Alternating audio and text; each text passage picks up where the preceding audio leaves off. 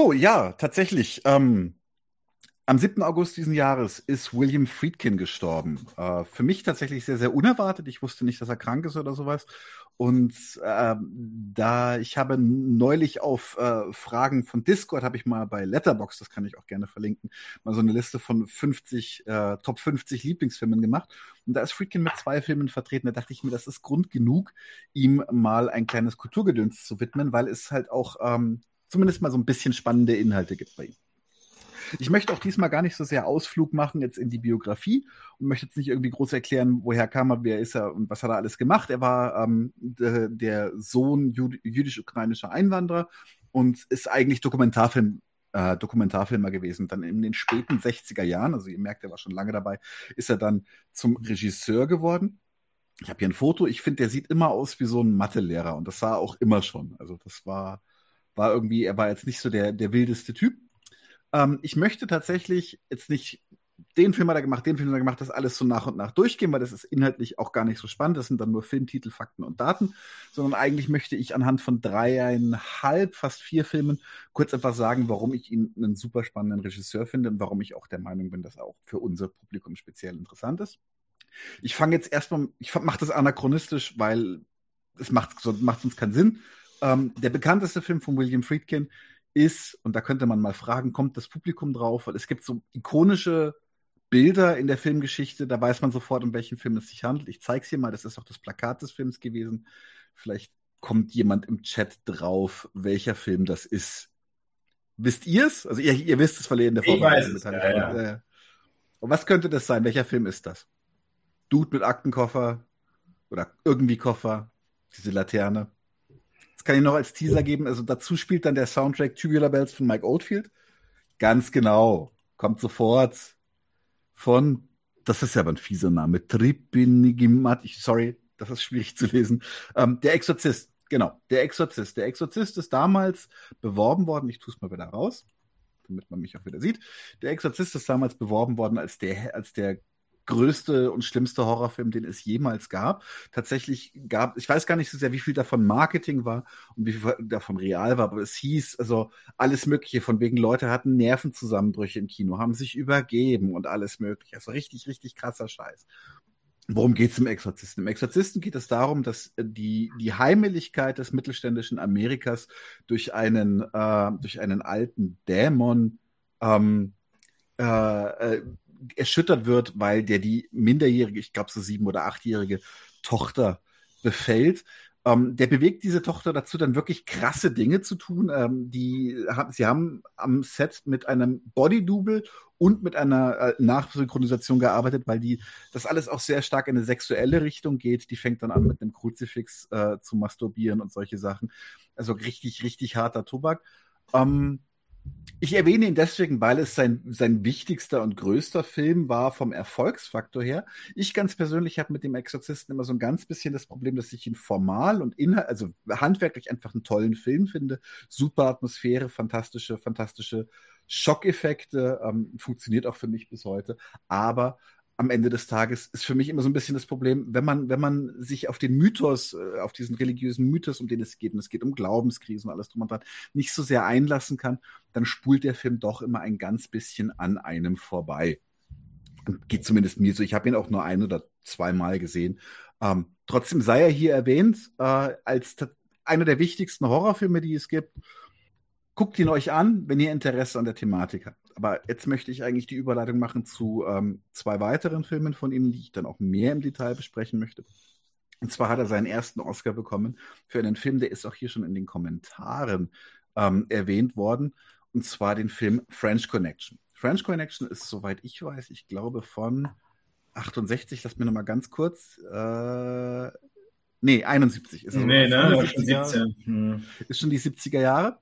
Ähm, und ist für mich stellvertretend für das, wofür William Friedkin auch bekannt geworden ist, und zwar das New Hollywood. New Hollywood bedeutete, dass ähm, man von alten, tradierten Hollywood-Normen sich versucht hat zu verabschieden. Man hat den Einfluss der Nouvelle Vague aus Frankreich, äh, tatsächlich auch so ein bisschen sogar vom Italo-Western, alle möglichen Einflüsse aus dem europäischen Kino, auch das japanische Kino mit Kurosawa, hat man versucht auch so ein bisschen aufzusaugen und Hollywood so ein bisschen moderner zu gestalten. Ein ganz wichtiger Ansatz dieser Modernisierung war, und das deswegen ist für mich die Phase des New Hollywoods, also die 60er, 70er Jahre, für mich auch eine sehr, sehr spannende Phase. Ein wichtiger Aspekt des New Hollywoods war, dass sie auch angefangen haben, Gesellschaftskritik zu üben. Da sind tatsächlich sogar für Kommunisten super spannende Filme bei rumgekommen, wie Reds zum Beispiel und sowas. Also das ist wirklich, äh, da, da ist versehentlich radikales Material zum Teil schon so zu finden, so ein bisschen. Auf der anderen Seite muss man aber auch sagen, natürlich meistens erschöpft sich die Kritik in Kulturkritik und in, in, in, in Kritik von äh, Idealismen oder sowas. Trotzdem coole, äh, coole Sachen bei gewesen.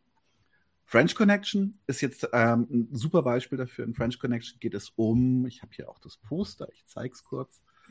Ähm, das Filmposter macht schon relativ klar, dass in diesem Film etwas anders ist als bisher. Man sieht darauf einen Menschen, der von hinten erschossen wird. Also auch der Gewaltakt ist hier im Vordergrund. Das hat nichts damit zu tun, dass das jetzt irgendwie ein Exploitation-Reißer zu tun ist. Das Interessante dabei ist, ist, dass die Person, die schießt, ein Polizist ist. Das heißt, die, also ein Polizist schießt eine wehrlose Person in den Rücken und das wird dann sogar noch auf das Filmplakat gepackt. Da ist auch der, steht auch ein schöner Text vorne nochmal drauf, genau, Doyle is bad news, but he's a good cop. Also er ist ein scheiß Typ, aber ein guter Polizist. Und ähm, in French Connection geht es um den tatsächlich größten Heroin-Bust in der bis dahin, also in der damaligen Geschichte Amerikas, basierte auf wahren Begebenheiten. Also diesen, diese Heroin-Konfiszierung, die auch sehr gewalttätig ablief, die hat es tatsächlich gegeben. Und die beiden Hauptdarsteller, ähm, äh, nicht Harvey Keitel, äh, hat Lex Luthor in Superman gespielt. Scheiße, ich habe einen Hirnfurz gerade. Nadim, wer hat Superman in den alten Christ äh, Lex Luthor in den alten Christopher Reeve? Gene Hackman. Gene Hackman, Dankeschön, natürlich. Großartiger Schauspieler und Roy Scheider, den kennt ihr vielleicht noch aus der Weiße Hai oder dem fliegenden Auge. Ähm, äh, spielen zwei Polizisten, die es tatsächlich gab. Übrigens hat der Polizist der von Gene Hackman gespielt wird, beinahe seinen Mitarbeit mit dem Film aufgekündigt, als er gesehen hat, dass er in einer, dass sein Charakter in einer Szene eine wehrlose Person in den Rücken schießt. Ähm, was den Film interessant macht, ist, ist, dass es weniger darum geht, dass Polizisten tolle Polizeiarbeit machen sich an alle Regeln halten und alles funktioniert dann super. Es aber auch nicht darum geht, im Sinne des Vigilantismus, wie ihn zum Beispiel Dirty Harry verkörpert hat, sich über die Regeln hinwegzusetzen, um das System noch besser zu machen. Sondern in French Connection geht es um zwei Polizisten, die eh schon in der Eröffnungssequenz ziemlich deutlich als nicht ganz sauber dargestellt werden, sehr, sehr brutal vorgehen, aber das Ganze auch mit viel Spaß. Also es ist, das ist, äh, sind keine, die haben Bock auf den Job. Ja, das ist nicht so, dass die irgendwie denken, so, wie gesagt, nicht Dirty Harry, so, oh, schreckliche Welt und man muss brutal sein, um sie besser zu machen, sondern die haben richtig Bock auf die Scheiße, die sie machen. Und die gehen saufen und beim Saufen stellen sie fest, dass am Nebentisch ein paar berühmte Mafia-Leute sitzen und verbeißen sich in die Situation und sagen, hey, wenn die alle zusammen an einem Tisch sitzen, dann passiert da gerade was ganz, ganz Wichtiges. Und es geht in diesem Film am Ende des Tages nur darum, Recht behalten zu haben von diesen beiden Polizisten, vor allem von dem Charakter des Gene Hackman, genannt Popeye Doyle. Ähm, es geht nur darum, besser zu sein als die Verbrecher. Es geht nicht darum, dass es hinterher eine Gerechtigkeit gibt, dass hinterher die Welt ein besserer Ort ist oder dass irgendwie Leute beschützt wurden, sondern es geht darum, ich war besser als mein Gegenüber. Das Ganze inszeniert sich dann auch immer mehr als Katz- und Maus-Spiel zwischen den Dealern, die schon längst wissen, dass die Polizei ihnen auf der Spur ist, und den Bullen, die schon längst ganz sicher wissen, dass das die Dealer sind. Sie müssen es halt nur in einer Art und Weise verpacken, dass der Zugriff einigermaßen rechtens ist. Das Ganze eskaliert dann immer weiter in einer der größten, in einer der großartigsten Verfolgungsjagden der Filmgeschichte, ähm, wo ein, ein Auto eine S-Bahn jagt, die davon rast, weil äh, in der S-Bahn der Fahrer erschossen wurde und der, ein Gangster versucht damit zu entkommen. Ist fantastisch und kulminiert dann in einem Finale, was am Anfang noch so ein bisschen damit funktioniert, dass man so, okay, jetzt kommt die Staatsmacht und trümmert alles runter und die ganzen bösen Dealer gehen hops. Und jetzt möchte ich tatsächlich das allerletzte Ende, die letzten drei, vier Minuten des Films nicht spoilern, kippt dann aber total ins Nihilistische, auch von der ganzen Atmosphäre her, und lässt einen völlig ratlos zurück. Man weiß am Ende noch nicht mal wirklich, was genau stattgefunden hat. Super düstere Musik, super dunkle Bilder und du stehst dann, what the fuck just happened? Ja, also all, alles Gefühl, dass da gerade irgendwie recht agiert wurde, ist weg.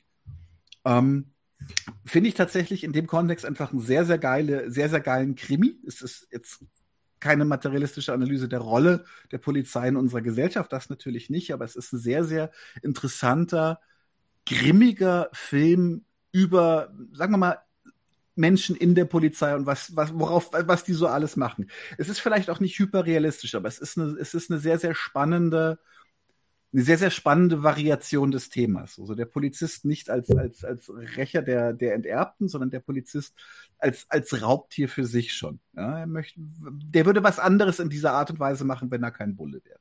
Weil an den Staat, das ist ihm, das ist ihm gar nicht so wichtig. Die Macht, die ist viel interessanter. Ähm, das Ganze hat seine Fortsetzung dann in dem Film, den ich persönlich für den besten Friedkin halte. Das ist To Live and Die in L.A. Den möchte ich deswegen nochmal ganz strengend empfehlen, weil der von der Bildsprache her ganz krass Pate gestanden hat für solche Filme wie Drive oder auch von der ganzen Ästhetik her. Sehr 80er, sehr Synthie-Pop-Soundtrack. Der, der Soundtrack ist auch komplett Synthie-Pop. Und der hat eine ganz ähnliche, der ist nicht mehr realistisch, der baut nicht mehr äh, auf, auf ähm, äh, auf einem wahren Fall auf, sondern da geht es um einen Geldfälscher, gespielt von Willem Dafoe, der von zwei Polizisten gejagt wird. Und da dreht William Friedkin die Schraube, die er mit French Connection angefangen hat, wo zwei Polizisten im Dienst sind, die zu viel Spaß an den schattigen Aspekten ihres Jobs haben, dreht er die Schraube immer weiter durch auf hin zu einem Polizisten, der, der eigentlich alles macht, um seine eigenen, um seine eigenen Bedürfnisse zu befriedigen, der neben seiner Polizeiarbeit auch schon Zuhälter ist. Zumindest wird das angedeutet mehrfach und hält sich eine Prostituierte als dauerhafte Informantin und sowas.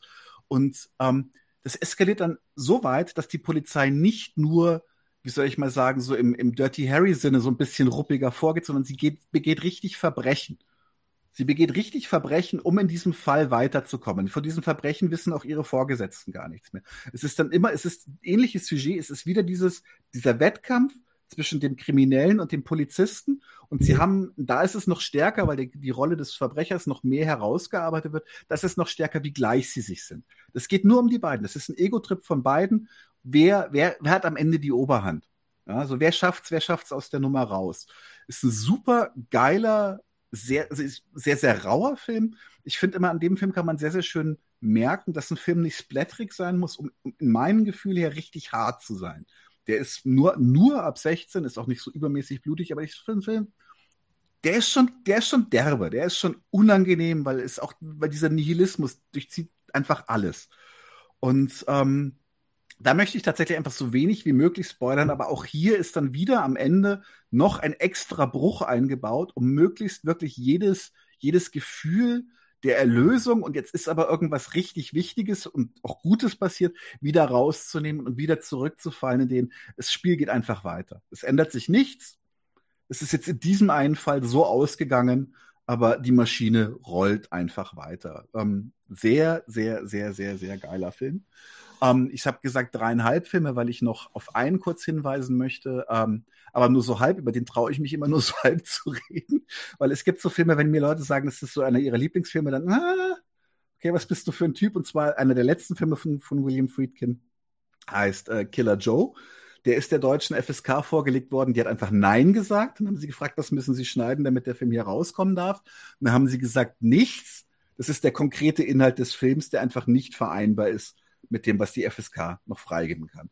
In diesem Film geht es um eine Trailer-Trash-Familie, die beschließt, die eigene Mutter für ihre Lebensversicherung umzubringen. Und weil sie wissen, dass sie zu dämlich sind dafür, nehmen sie, und das deswegen erwähne ich den Film, weil er nochmal, weil er ist dann wirklich ein, ist ein Alter, ein Film eines Alters, eines alten Mannes. Friedkin war schon, schon recht alt, als er den gemacht hat, war einer seiner letzten. Wo er wirklich einfach so all seinen Groll auf die Menschheit auf, auf elf dreht. Der, es gibt dann einen Polizisten, der ist aber eigentlich Auftragsmörder, der ist nur nebenbei Polizist. Also es ist dann diese, diese Rolle des Polizisten wirklich komplett übersteigert. So, so, der ist Killer. So. Und der ist richtig guter Killer, weil er ist auch Bulle. Das heißt also, er ermittelt dann in den Fällen, die er selber verursacht hat und weiß dann auch, in welche Richtung das dann gehen muss. Und äh, dieser Bulle wird gespielt von Matthew McConaughey in seiner mit Abstand besten Rolle. Als Matthew McConaughey damals äh, den Oscar für, was hat er ihn gekriegt? Für seine Nebenrolle in Wolf of Wall Street, glaube ich. Ähm, das war in meinen Augen einfach nur der Oscar, den er für Killer Joe nicht gekriegt hat. Bei dem Film konnte man keinen Oscar geben, weil der auch in den USA übrigens nicht durch die Freigabe gekommen ist. Ähm, wie gesagt, auch hier kein Splatter-Film, sondern das, da geht es um Inhalte und grundlegendes Verhältnis zu den Menschen in diesem Film, die anscheinend allen Zensoren der freiheitlich-demokratischen Grundordnung, die mir bekannt sind, ziemlich sauer aufgestoßen sind. Ähm, es geht dann in dem Film so weit, dass, also sie beauftragen dann diesen Cop. Dieser Cop ist sehr, sehr teuer. Und weil sie das Geld nicht haben, weil sie das erst kriegen, wenn die Lebensversicherung da ist, geben sie die eigene Schwester als Pfand. Also auf dem Level bewegen wir uns. Ich gehe jetzt gar nicht mehr so weiter ins Detail. Das ist so ein Film, wir waren zwölf Leute, wir haben den in einer großen Runde zusammen in so einer Filmsession geguckt. Zwölf gestandene Menschen, die viele Horrorfilme gesehen hatten und am Ende des Films war Totenstille.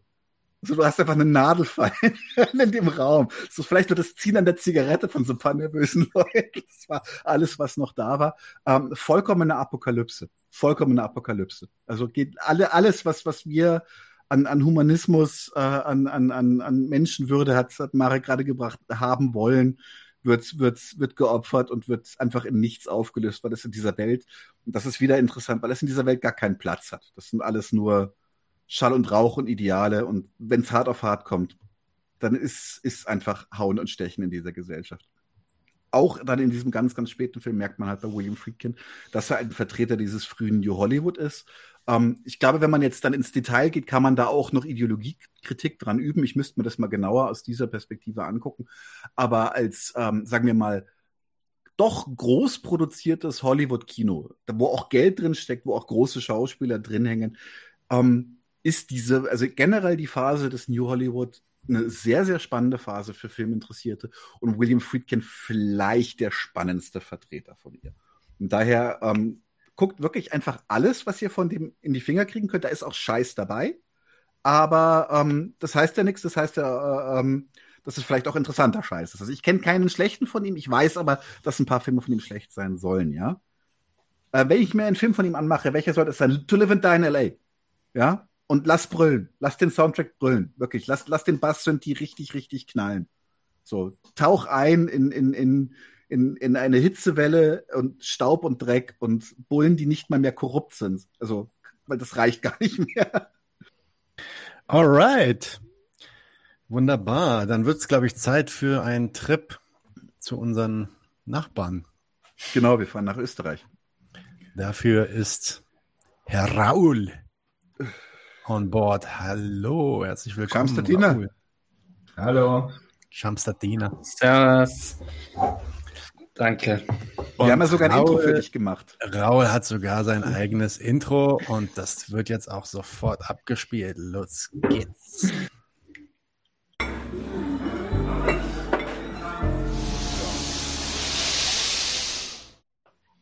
Ähm, hört man mir eigentlich richtig? Super. Ja. Ich habe nämlich mein Setup in Wien vergessen und jetzt haben wir neues kaufen müssen. Bin ein bisschen unsicher. Na, passt alles. Ja, passt super. Dann starten wir gleich. Ähm, wir machen jetzt eine Bestandsaufnahme der österreichischen Linken. Schauen wir mal, ob ich gecancelt werde. Aber dann hören halt in Zukunft zwei, drei Leute weniger zu. Also, zur Struktur. Immer noch mit einem Gag anfangen, kommt super.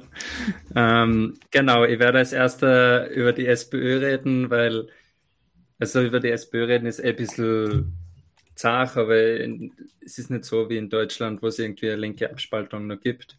Deswegen werde ich das kurz erörtern. Danach geht es um die KPÖ, die kommunistische Jugend und die sozialistische Jugend. Genau. Starten wir.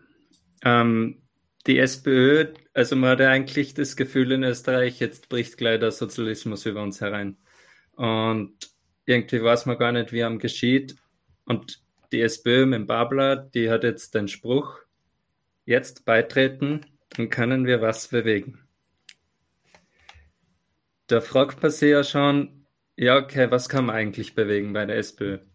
Also es ist ja wirklich so, dass man sie oft machtlos fühlt und auf einmal gibt es eine Partei, die irgendwie die zweitgrößte in Österreich ist und die wirklich Einfluss auf den Machtapparat hat. Ja, was, was gibt es da eigentlich zum Bewegen? Dann habe ich in das Programm reingeschaut und da steht Teuerung stoppen. Also das ist jetzt so das aktuelle Programm. Da steht Teuerung stoppen und dann stehen drei Unterpunkte. Ähm, ich lese dir jetzt mal vor. Mietanstieg maximal 2% pro Jahr, Mehrwertsteuer auf Grundnahrungsmittel streichen, Profit-Preisspirale brechen, Übergewinne abschöpfen. Okay. Das ist schon mal der erste Widerspruch, würde ich sagen. Also die Überschrift ist Teuerung stoppen und der erste Punkt ist Mietanstieg maximal 2% pro Jahr. Also in meiner Welt ist 2 höher wie 0 und deswegen 2% ist trotzdem eine Teuerung. Aber wenn es jetzt nicht. Also da geht es ja wirklich, das ist ja eine Verarschung. Aber sie sind ja nicht blöd. Sie sind ja nicht, sie sind ja nicht blöd. Also, sie wollen das einfach auf äh, für sie gerechtes, für ihr Gerechtigkeitsempfinden gerechtes Maß reduzieren. Also 7% ist irgendwie zu hoch, aber natürlich muss mit Wohnraum Geld verdient werden. Mhm. Deswegen machen wir jetzt mal 2%. Ja. Das nächste, Mehrwertsteuer auf Grundnahrungsmittel streichen. Naja, die Profite der Kapitalisten, die streichen wir jetzt mal nicht. Streichen wir mal die Mehrwertsteuer. Aber letztes Jahr haben wir, zum Beispiel beim Brotpreis haben wir es angeschaut, der war letztes Jahr 1,80. Mittlerweile kostet dasselbe Brot 3,30. Und jetzt streichen wir 10%, ist die Mehrwertsteuer auf Brot. Dann zahle ich ja trotzdem noch irgendwie 67% mehr wie letztes Jahr. Mhm. Also so ganz geht die Rechnung da noch nicht ganz auf. Und dann der letzte Punkt. Profitpreisspirale brechen, Übergewinne abschöpfen. Jetzt habe ich mir das größte Unternehmen in Österreich angeschaut. Und was Übergewinne sind, das definiert ja der Staat. Also das ist jetzt nichts, was irgendwie festgeschrieben ist, ab dem Betrag ist der Übergewinn. Jetzt sagen die, die OMV hat letztes Jahr 1,6 Milliarden Euro Gewinn gemacht auf Kosten von sehr vielen anderen Menschen, sage ich jetzt mal. Und jetzt 1,6 Milliarden ist noch in Ordnung, aber dieses Jahr haben es 3,3 Milliarden gemacht. Das geht dann natürlich wieder nicht. Also, dass man mal sieht, wie absurd das ist, wenn auf der einen Seite 1,6 Milliarden möglich sind und auf der anderen 3,3 nicht. Aber natürlich, da geht es halt auch darum, dass man das irgendwie moralisch verkauft und sagt, hey, wir machen es besser wie die jetzige Regierung und dann dürfen wir uns wir fünf Jahre wieder an die Menschen ausprobieren. Genau. Also was kann man bei der SPÖ bewegen? Man kann äh, im Empfinden der SPÖ gerechtere Verwaltung der Klassengesellschaft, der staatlichen Zwecke bewirken alles darüber hinaus, da muss man sich selber vorstellen, gar nicht gibt. So. Dich hat man gerade nicht verstanden. Was war? Der letzte Satz war nicht hörbar. Der letzte alles Satz. darüber hinaus. Äh, ich habe gesagt, alles darüber hinaus, da macht man sie irgendwie, oder da setzt man sie Ideale, die's, die die Realität nicht widerspiegelt. So wollte ich sagen. Genau. So, genug von der SPÖ. Das ist eh wie wenn man ein Backel Schick raucht. Jetzt gehen wir zur KPÖ. Und zwar die KPÖ, der Kai Michael Dankel, der, der tritt an mit dem Spruch, einer, der sich kümmert. Und der Nadim hat das, finde ich, zuerst gut gesagt, wo er gesagt hat, ja, aber mit, wer mit solchen Parolen antritt, der, der agitiert ja die Leute nicht zu einem irgendwie Bewusstsein, dass man das verändert, sondern der ist schon eher Stellvertreter. Der ist schon Versicherungsvertreter Nummer eins dieses Staates. Und in dem Sinne muss man sich auch fragen, um wen kümmert das hier eigentlich? Weil das Subjekt, also die bewusste Person oder ja, die ist ja da schon außen vor, das ist ja schon unterstellt. Also kümmert er sich um die Unternehmen, um die sowohl um die schlechten, also die schlecht laufen, wie ja die, die gut laufen, also Profite machen, weil er muss so schauen, dass sie die wieder ansiedeln in seinem Gebiet.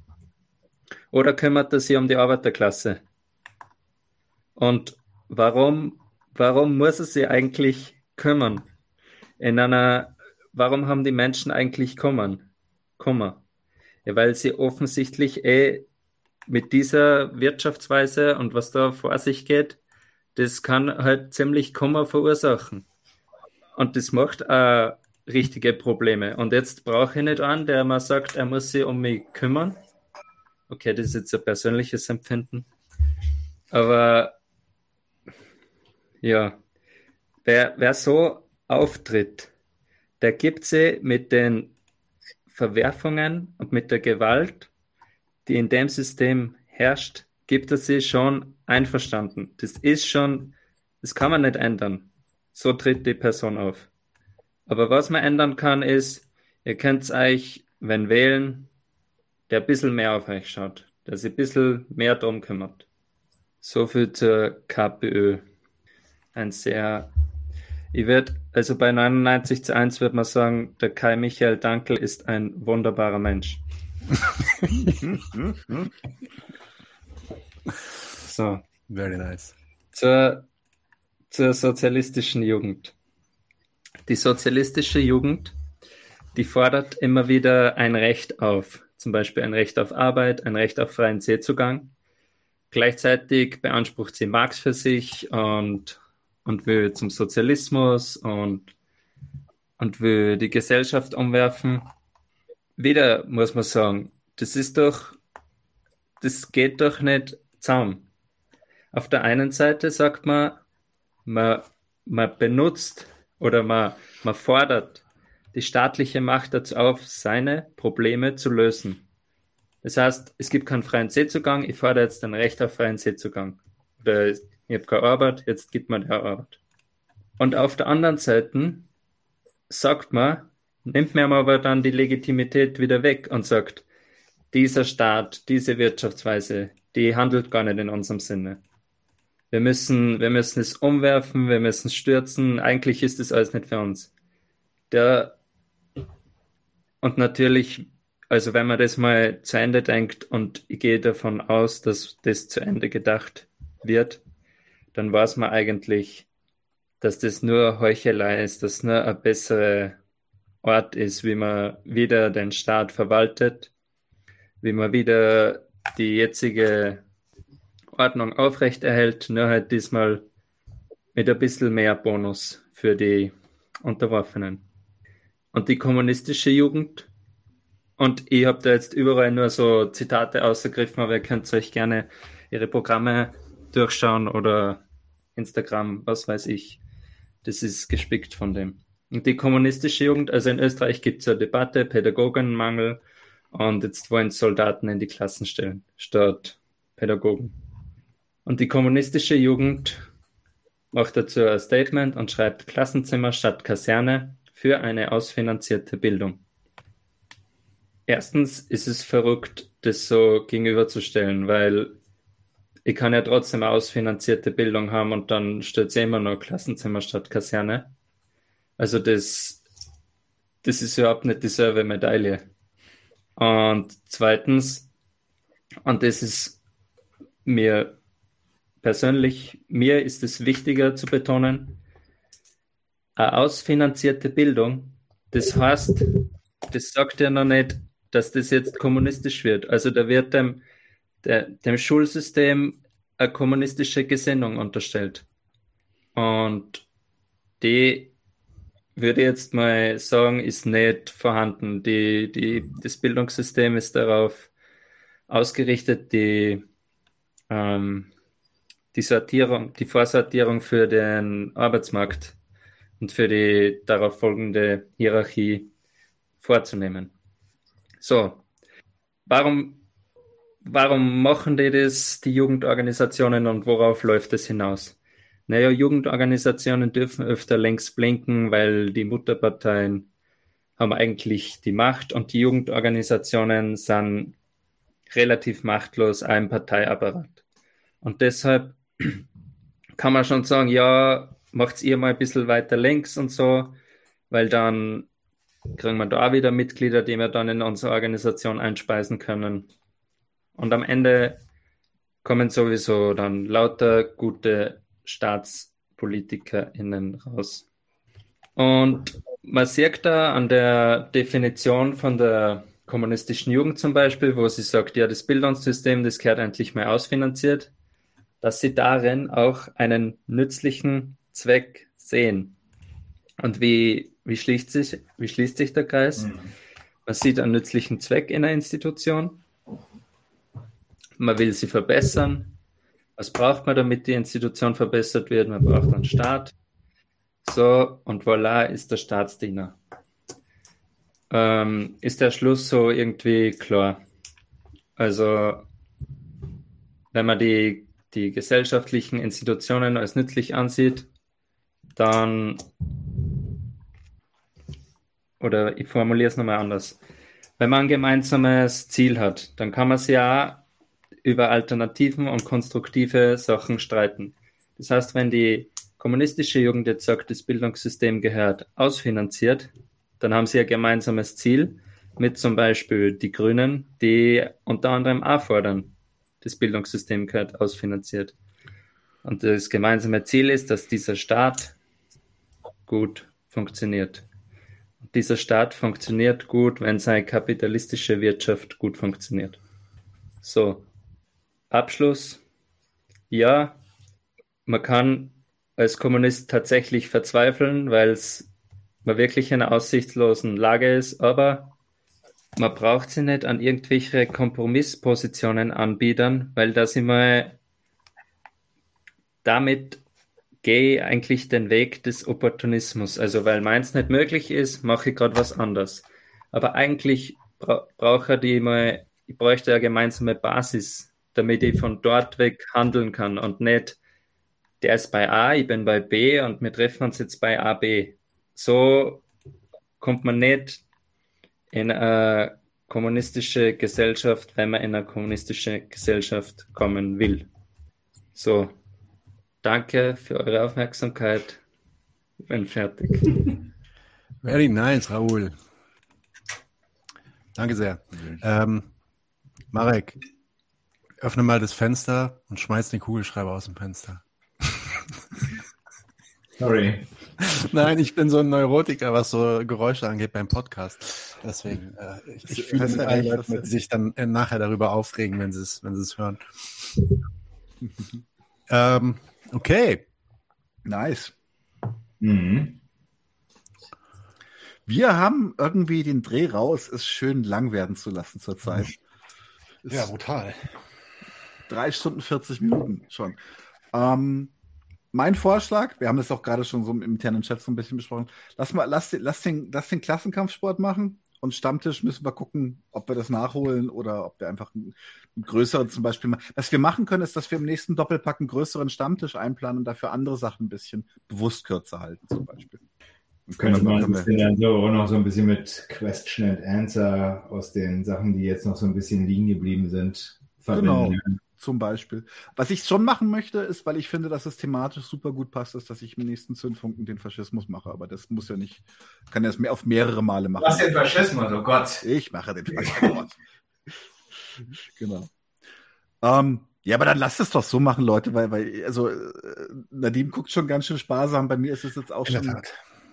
Bei mir ist es eine Stunde später als in, in, in, in Deutschland. Das heißt, äh, hier ist auch schon Viertel vor eins. Hier auch. Ähm, aber Stimmt, ich, du bist ja, du bist ja auf der gleichen Linie wie ich. Ich, äh, also ich glaube, ja, wir müssen da, wir müssen da eine andere Lösung für finden. Es ist jetzt das zweite Mal, dass der Stammtisch weggeht. Ähm, und das ist natürlich eigentlich ein cooles Format. Aber vielleicht macht man es wirklich irgendwie gesondert. Also wir können da über nochmal drüber sprechen, mhm. ähm, wie wir das hinkriegen. Weil wenn man sich das jetzt hier einfach mal auf der Zunge zergehen lässt, wie viele Segmente wir jetzt gerade hier gemacht haben. Das ist jetzt schon das fünfte. Ja. ja. Und ich rede schon immer extra schnell im Kulturgedöns. Ja, ja, klar. klar und dann, dann soll noch Klassenkampf kommen, manchmal mehr als einer.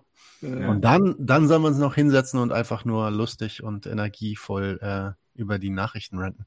Ich glaube, da, das, da brauchen wir ein anderes Konzept. Müssen wir uns nochmal überlegen, ja. wie wir das machen. Wir haben eh eine, also wir können ja ein bisschen transparent, wir haben eh eine Redaktionssitzung geplant im September, wo wir auch nochmal genau. miteinander quatschen wollen. Insofern, also kann wir. Ich fand's. Hast du, hast du eine Sache vielleicht aus dem Stammtisch, die du unbedingt zeigen wolltest? Ah, ja, mach mal. Eine. Ja, eine. Oder zwei. Ja, also ich doch, also eine Sache, eine Sache möchte ich unbedingt zeigen. Also erstmal möchte ich kurz darauf hinweisen, dass die, dass die Habersatzstraße geräumt wurde. Das haben wir ja im Klassenkampfsport gehabt vor einiger Zeit. Ich glaube, letztes Jahr war das noch. Ähm, die Haber, die Habersat-Besetzung, um tatsächlich für Leute mit, mit psychischen Krankheiten und Obdachlose ein besetztes Haus zu schaffen. Die ist, äh, soweit ich weiß, jetzt perdu. Aber mein Aufreger der Woche, vielleicht des Monats, war von Annalena Baerbock. Warte, ich, ich jetzt, jetzt mache ich jetzt, das, das mache ich jetzt noch kurz. Da muss ich kurz, kurz einfach mal schreien. Ja, so, ich share meinen Screen. Wo ist es? Share Screen. Annalena Baerbock hat nämlich ein Interview gegeben. Die ist nämlich enttäuscht. Die ist ganz traurig, dass die äh, Wirtschaftssanktionen in, äh, zum Thema Russland, dass die nicht richtig greifen. Und ich fand ihre Erklärung einfach, ich meine, wir reden hier, das ist immer so die Sache. So, bei, wir, wir, wir kritisieren den Staat und sagen der Idee nach, der Sache nach mehr, aber so ein ganz bisschen habe ich die kindliche Erwartung, dass die Leute, die diesen Staatsapparat mitverwalten, so eine grundlegende Ausbildung haben für die Basiszusammenhänge, wie sowas funktioniert. So, was ist, was ist Wirtschaften, was ist Marktwirtschaft etc. Annalena Baerbock entsetzt mich immer wieder. Also die ist wirklich das beschissenste im Außenministerium seit Guido Westerwelle. Und der hat Leuten verboten, Deu äh, hat Leute gezwungen, Deutsch zu reden in Pressekonferenzen als Außenminister. Ja, also das könnt ihr euch daran noch erinnern? Als ihn, als ihn in der Pressekonferenz. Ja, ja, ja, aber, aber ganz ehrlich, ganz ehrlich, ich war da voll bei ihm, weil für mich war es nicht, nicht sonderlich äh, erfreulich, ihm beim Englischreden zuzuhören. ja, also Annalena Baerbock schreibt, das Handelsblatt zitiert sie, eigentlich hätten wirtschaftliche Sanktionen wirtschaftliche Auswirkungen. Ja, eigentlich. Das ist aber nicht so, weil eben die Logiken von Demokratien nicht in Autokratien greifen. Das heißt also, die Wirtschaft in, in, in Russland funktioniert, weil Putin ein Diktator ist, ganz anders. Da ist irgendwas komplett anders und deswegen funktioniert das nicht. Und das finde ich so krass dämlich. Das finde ich so abartig blöde.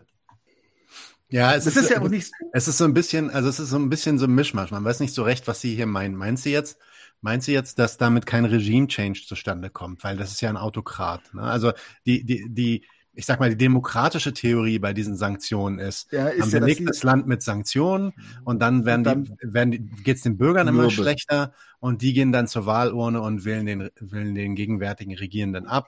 Und damit hat sich das Problem erledigt. Regime Change happened. Ja. Ähm, eventuell gehen die vielleicht auch auf die Straße und machen wirklich Revolution und so. Aber wenn der Autokrat zu brutal ist, dann geht das halt nicht. Spricht sie jetzt darauf an oder meint sie was anderes? Meint sie, nee, wir haben jetzt versucht, mit diesen Sanktionen ihn dazu zu bewegen, diesen Krieg aufzu, aufzugeben. Aber selbst das, das tut er einfach nicht. nicht.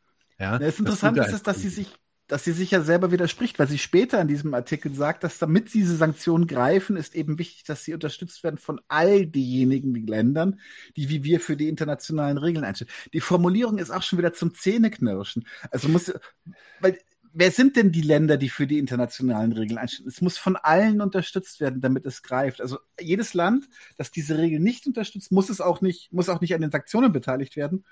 Also es, es, es ja, also aber das, das ist ja in ihrer Logik. Da, aber da kannst du, äh, ich, ich, weiß, ich weiß nicht, ob man da so einen Fehler in ihrer Logik rausmachen, ausmachen kann, weil ich glaube, genau darum geht es ja im Endeffekt. Also im Endeffekt will sie, ich glaube, sie sagt hier zwei Sachen. Die erste Sache ist, ähm, sie rechtfertigt hier eigentlich noch mehr Gewalt.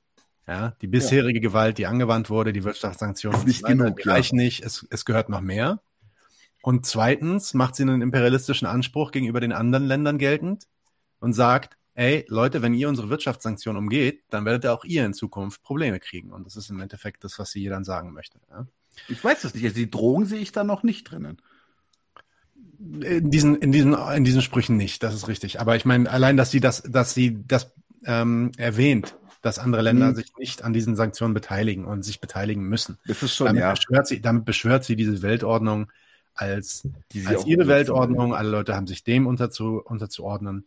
Hm. Und äh, ich glaube, ich glaube, das ist im Endeffekt der Gehalt dieses Beklagens darüber, ähm, dass die Wirtschaftssanktionen nicht funktioniert, funktionieren. Also ich meine, jeder, der sich einigermaßen irgendwie mit Zahlen auskennt und sich mal angeguckt hat, wie Russland ähm, in den letzten zwölf Monaten gefahren ist mit diesen Sanktionen. Natürlich ist es eine absolute Katastrophe auf jeder wirtschaftlichen Ebene. Mhm. Ja. Jetzt ist es tatsächlich mhm. so, dass in dem letzten Quartal ähm, die ein bisschen mehr Geld beziehungsweise den, den totalen Abfall der Rohstoffpreise abfangen konnten und da wieder so eine leichte Steigerung wieder reinbringen konnten. Nicht, nicht mal ansatzweise in die Nähe von wo es äh, vor zwei Jahren noch war oder so. Insofern, ja, darüber regen die sich jetzt vielleicht so ein bisschen auf, aber das nimmt dir doch das ist doch eigentlich nur ein Anlass für die. Ich muss kurz nochmal auf deinen Anfangspunkt zurück, wenn du sagst, dass es eben nicht klappt, weil der Regime-Change nicht klappt. Ähm, das ist aber in ihrer Formulierung dann ein bisschen komisch, weil sie sagt, es funktioniert nicht, weil sie sagt im Grunde wortwörtlich, dass das mit diesen Autokratien nicht funktioniert. Das heißt also, dieser Regime-Change kann nie, also wir machen ja eigentlich immer nur diese Sanktionen auf das, was wir Autokratien nennen oder Gewaltherrschaften. Insofern sagt sie dann ja sogar selber, ähm, im Endeffekt sagt sie dann, dass Sanktionen nichts bringen. Naja, am Ende ist ja, muss man ja auch sagen, äh, wenn, wenn das so ist, wie sie sagt, und sie ähm, hier die Wirtschaftssanktionen, sie vorher dachte, dass die Wirtschaftssanktionen funktionieren könnten, ähm, hat sie vorher nicht gewusst, dass es ein autokratisches Regime ist und dass das dann. ja, ja. Genau. Das hat sie erst jetzt erfahren? Äh, okay. Es ist schon, es ist, es ist wie man es dreht. Also du, ich, ich, ich respektiere deine, deine, wie soll ich sagen, du machst ja keine Schützenhilfe, aber dein, dein. Ähm, nee, nee, ich, ich, will, ich will sie gar nicht verteidigen. Ich will bloß sagen, mhm. der Gehalt, also das, was sie da eigentlich macht, ist was anderes. Also sie es ist nicht. Ich würde, ich, ich sag's mal anders. Ich würde die Aufregung darüber, dass diese Wirtschaftssanktionen nicht funktionieren, nicht, nicht so für bare Münze nehmen. Die hat da noch, die hat da noch was anderes, was sie sagen will. Die hat Agenda dahinter, ja. Genau. Ja. Ja, die Agenda ist schon der Schluss da. Ne? Also sie, sie merkt ja offensichtlich, dass noch äh, viel zu viel Umgehung möglich ist und dass äh, da noch mehr äh, die entsprechenden äh, Missbraucher da, äh, ob Staaten oder Unternehmen sind, noch genau äh, in die Pflicht genommen werden müssen, damit praktisch die Sanktionen greifen. Und dann passt das auch gar nicht so richtig zu dem Anfang, dass das irgendwas mit der Demokratie oder Autokratie in Russland zu tun hat. Das dann macht keinen Sinn. Ja. Und das mhm. ergibt so aus sich heraus wirklich keinen Sinn. Da sollte eigentlich nur am Anfang die Ideologie verbreitet werden, böse Autokratie, Demokratie, mhm. gut. Und dann kommt sie eigentlich mit dem, mit dem Hinweis eben, okay, wir haben noch nicht genug Daumenschrauben und Gewalt angewandt, damit sich hier wirklich alle dran halten, Russland ökonomisch zu ruinieren. So. Mhm. Das, das, das, das, worauf sie hinaus will, das, da scheint offensichtlich erstmal was, äh, ein Beschwerdegrund zu sein, dass das nicht nicht funktioniert. Ich habe auch lange, ich habe auch lange gesucht, äh, woher diese Information eigentlich kommt, dass, dass, dass die Wirtschaftssanktionen keinen Effekt haben, weil es ist absolut lächerlich. Natürlich haben die einen Effekt. Mhm. Aber es ist, es ist dann tatsächlich so gewesen, dass irgendwie zwei Wochen vorher hat das Handelsblatt darüber berichtet, dass da die, Pre die Rohstoffpreise wieder hochgehen. Ähm, und darauf bezieht sie sich da wohl, äh, wenn ich das richtig verstanden habe, in einem Spiegelartikel, den ich gelesen habe. Mhm. Ähm, jetzt, jetzt, äh, jetzt ihr aber wirklich zu unterstellen, also ich sag's mal so, ihr wirklich zu unterstellen, dass sie nicht kapiert, was diese Wirtschaftssanktionen in Russland angerichtet haben. Und dass sie das hier ernst meint, dass die keinen Schaden anrichten. Naja, kann man, kann man, man kann es schon beim Wort nehmen, aber das, wie gesagt, das würde gar nicht passen zu dem Kram, den sie dann da unten sagt. Ich würde eher denken, hier geht es darum, weitere Türen zu öffnen für mehr Waffenlieferungen, für äh, mehr Druck auf andere Länder, die sich da nicht der Weltordnung, die sie gerne mhm. hätte, ja, ja du hast es ja gesagt. Also der Zweck ist halt die Ruinierung der, der Wirtschaft Russlands. Das ist tatsächlich noch nicht passiert. Noch nicht gelungen, ja. Jedenfalls nicht dem, von dem Anspruch der, des Westens her, so, sagen wir mal so. Das ist, das ist die Diskrepanz. Ne? Ja, der kämpft ja noch. Der kämpft ja noch. Der hat ja noch. Ja, genau, solange er kämpfen kann, ist es nicht genug. Genau. Ist nicht genug. Ja, und da, da, daran kann man schon noch mal was entnehmen was wie Wirtschaft von wegen Handel und Wandel, dass das eben tatsächlich eine, eine Sache ist, okay, also klar, in, in, den Zeiten vorher hast du halt profitiert von dem Billion Gas, aber du kannst es dann eben auch als Waffe nehmen, um praktisch äh, das Land ruinieren zu wollen. wenn dann immer Leute sagen, Wirtschaftskrieg, das Wort darfst du gar nicht sagen. Also ich sprich doch gerade aus, was, was, was, also, dass du das, dass du die Wirtschaft eben nicht zerbombst, sondern eben mangels Kapital halt äh, nicht mehr zum, zum, zum Laufen irgendwie äh, kriegst. Ja. Aber eine Sache, die hat die äh, Baerbock noch gar nicht so richtig durchschaut. Ähm, und da gibt es was in der Zeit, kann man nachlesen. ähm, da gibt es nämlich äh, neueste Forschung und Elaboration darüber, ähm, wie man Putin von seiner Auto, von Autokran, Autokratismus, was sagt man, äh, von dem heilen könnte. Nämlich hier, Zeitartikel. Virtuelle Realität. Kann diese Brille den Krieg beenden? Könnte man oh. Hashtag Putin per Hashtag VR-Brille in den Körper eines ukrainischen Mädchens versetzen, um ihn zum Frieden zu bewegen? Psychologinnen und Konfliktforschende haben Hashtag virtuelle Realität als Hashtag Empathiebooster entdeckt. Kann Hashtag VR den Krieg beenden? Ja, da sollte Frau Baerbock vielleicht mal reinschauen. Ähm, wenn die Wirtschaftssanktionen schon nichts bringen, ja, vielleicht eine äh, ne, ne, ne Playstation oder, oder, sich mit die, das könnte ja, das könnte ja, das könnte ja von Disaster kommen, ne? Irgendwie. Das war doch äh, der, der man traumatisiert den Nazi, indem man ihm ein Flüchtlingskind in die Hand gibt, irgendwie was kurz vor mal saufen ist, dass er dann von seinem Rassismus runterkommt. So, das äh, ist ja ungefähr die Logik, die dahinter steckt. Hervorragend. So. Nice. Hast du noch was, was, was gezeigt werden muss? Ich um, glaube, du ähm, hattest hab, da irgendwas noch.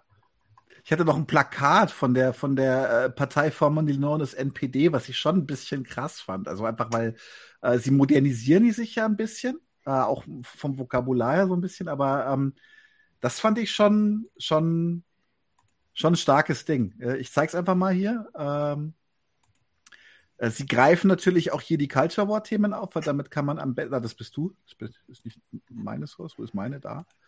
Ähm, sie greifen hier natürlich auch schön die Culture War Themen auf mit äh, LGBTQ, Gehirnwäsche stoppen.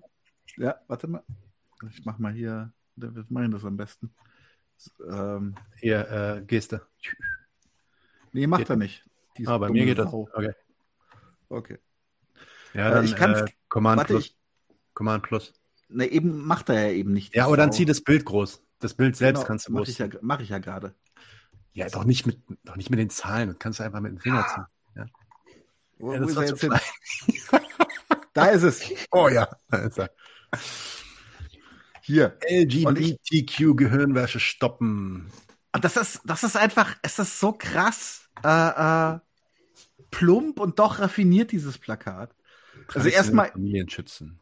Ja, erstmal ist es super modern vom Zeichenstil her und geht halt auch schon fast, ja, geht halt in moderne, moderne Animation rein oder moderne Cartoons rein. Dann hier, das ist mir beim ersten Mal gar nicht aufgefallen, da ist hier, der hat wirklich einen schwarz-rot-goldenen Ärmel, der gute. der das Monster, der das Monster mit der Pride Flag, ja, ja. Äh, mit dem Pride Flag Ärmel äh, zurückhält, genau. bevor und dieses Monster mit den Stachelfingern fast die Familie äh, erwischt. Genau. Und dann also die Leute, die das jetzt nicht sehen, sondern nur hören, erkläre ich das ja, so Das Krasse ist also diese, diese, diese Stachelkrallenhand, die nach, nach, nach dem guten Deutschen greift, also das ist wirklich eins zu eins äh, übernommen aus, aus ähm, nicht nur Dritte Reich Propaganda eben, ja. aber halt auch aus der, also das ist wirklich richtig. Das also ich antisemitisch. Vom, nee, ich würde, ich, ja, ich würde es, ich, also es ähnliche Motive. Also ich würde jetzt nicht, ich mag, bin immer kein Fan davon, wenn man sagt, es ist das gleiche Motiv. Also es ist auch Antisemitismus, weil um Juden naja, geht's da an der Stelle gar nicht. Ähm, aber es ist tatsächlich, es, es, es ist schon eine Reminiszenz und in meinen Augen halt eine bewusste. Und ich habe so ein bisschen den Verdacht, nachdem einfach diese Themen schon in den, in den, sagen wir mal, etablierten Parteien so abgegrast werden, müssen sie einfach, die müssen einfach die Kupplung schnalzen lassen, um überhaupt noch gesehen zu werden. Ja. Don't at me sagt, das ist doch locker KI generiert. Den Prompt will ich gerne sehen, bitte. Den Prompt will ich sehen. alright, alright, alright. So, ich gucke gerade noch, ob es noch, also es gibt, gibt noch ein paar andere interessante Sachen, aber ich glaube nichts, was heute sein muss. Das können wir auch alles noch beim nächsten Mal machen. Sehr gut. Dann schießen wir jetzt einen Klassenkampfsport ab und sagen gute Nacht, oder? Leute, äh, vielen Dank, dass ihr alle dabei wart, die vier Stunden mit dabei, mit durchgehalten habt. Das waren ja nicht alle, die durchgehalten haben. Die, die durchgehalten haben, Habt einen schönen Abend. Wie sagt man? Gschamstadiner? Sagt man es auch zum äh, Abschied? Gschamstadiner? Sagt man es auch zum Abschied oder sagt man das Servus oder was? Ich muss jetzt was? Raul beantworten. Ihr, habt jetzt, ihr wisst nicht, wie man, wie man sich verabschiedet auf Österreichisch. Ich ah nee, Raul ist angehalten, okay. Okay, ich sage einfach Pfirti. Pfirti, alles klar, Pfirti. Und äh, Marek, du bist, du bist noch da, oder? Ich bin noch da. Ich habe aber noch, äh, sagen wir jetzt gar nicht, was im nächsten Monat kommt. Genau, ich, ich kann jetzt leider, weil mein Soundboard nicht mehr läuft, dadurch, dass mein Computer so überlastet ist, kann ich jetzt nicht die Mucke anmachen. Aber wir können noch mal kurz drüber reden, was es im nächsten Monat gibt. Ähm, das sollten wir auf jeden Fall machen. Eine Sache hatte ich ja schon angekündigt. Albert Krölls kommt direkt nächsten Donnerstag und den Donnerstag drauf.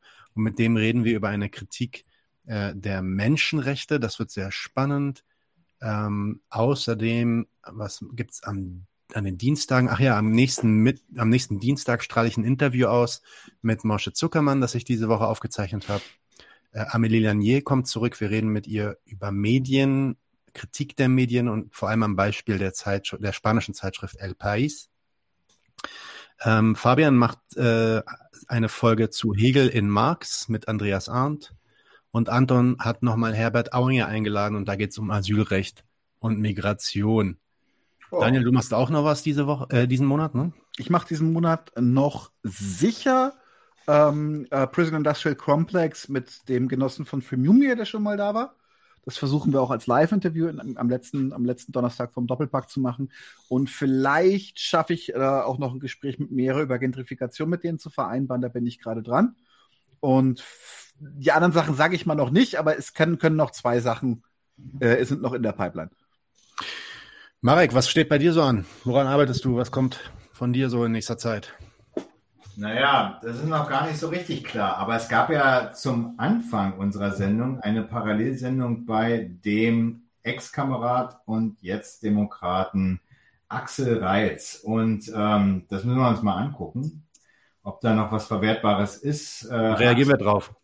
Ja, ja, mal gucken, wenn er noch viel kommt. Also Axel und äh, Philipp haben sich äh, so ein bisschen geäußert zu dem letzten Doppelpack und äh, der Kritik ihres Formats und dass es keine gute Kritik des Faschismus ist, die wir da abliefern. Ähm, genau, das äh, fanden die nicht so gut, haben da aber letztendlich nicht viel zu gesagt. Äh, auf, auf Twitter Einsprüche geblockt, äh, auf YouTube Dinge geshadowbanned. Das ist alles so ein bisschen die Sorte Meinungsfreiheit, die Sie halt praktisch, wo Sie die Reichweite bestimmen, ist ja auch okay, ist der Gegenstand der Meinungsfreiheit, hatten wir ja. Lange Rede, kurzer Sinn, wenn da noch was Brauchbares kommt, außer äh, wir sind halt äh, Kommunisten und doof, ähm, dann kann man sich das mal angucken. Schauen wir es uns an. Ja. Alright. Ähm, Ink fragt, was ist jetzt in Zukunft mit dem Doppelpack? Der Doppelpack ist tot. Lang lebe das Trio Infernal. So ist es. So genau. ist es. Okay, Raul, danke, dass du da warst.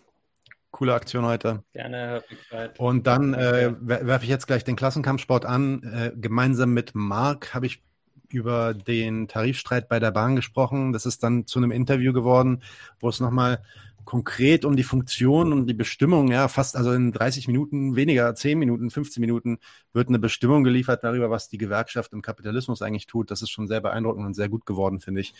Ähm, insofern bleibt auf jeden Fall noch dabei. Die halbe Stunde zieht euch das rein. Wird auch nochmal separat veröffentlicht. Das ist der Klassenkampfsport mit Marc, der jetzt losgeht. Wir wünschen euch alle einen schönen Abend und ein schönes Wochenende und bis bald. Tschüss.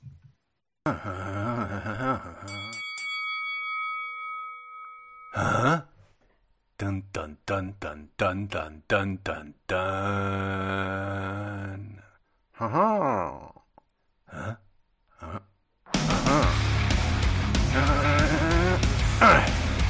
Klassenkampf.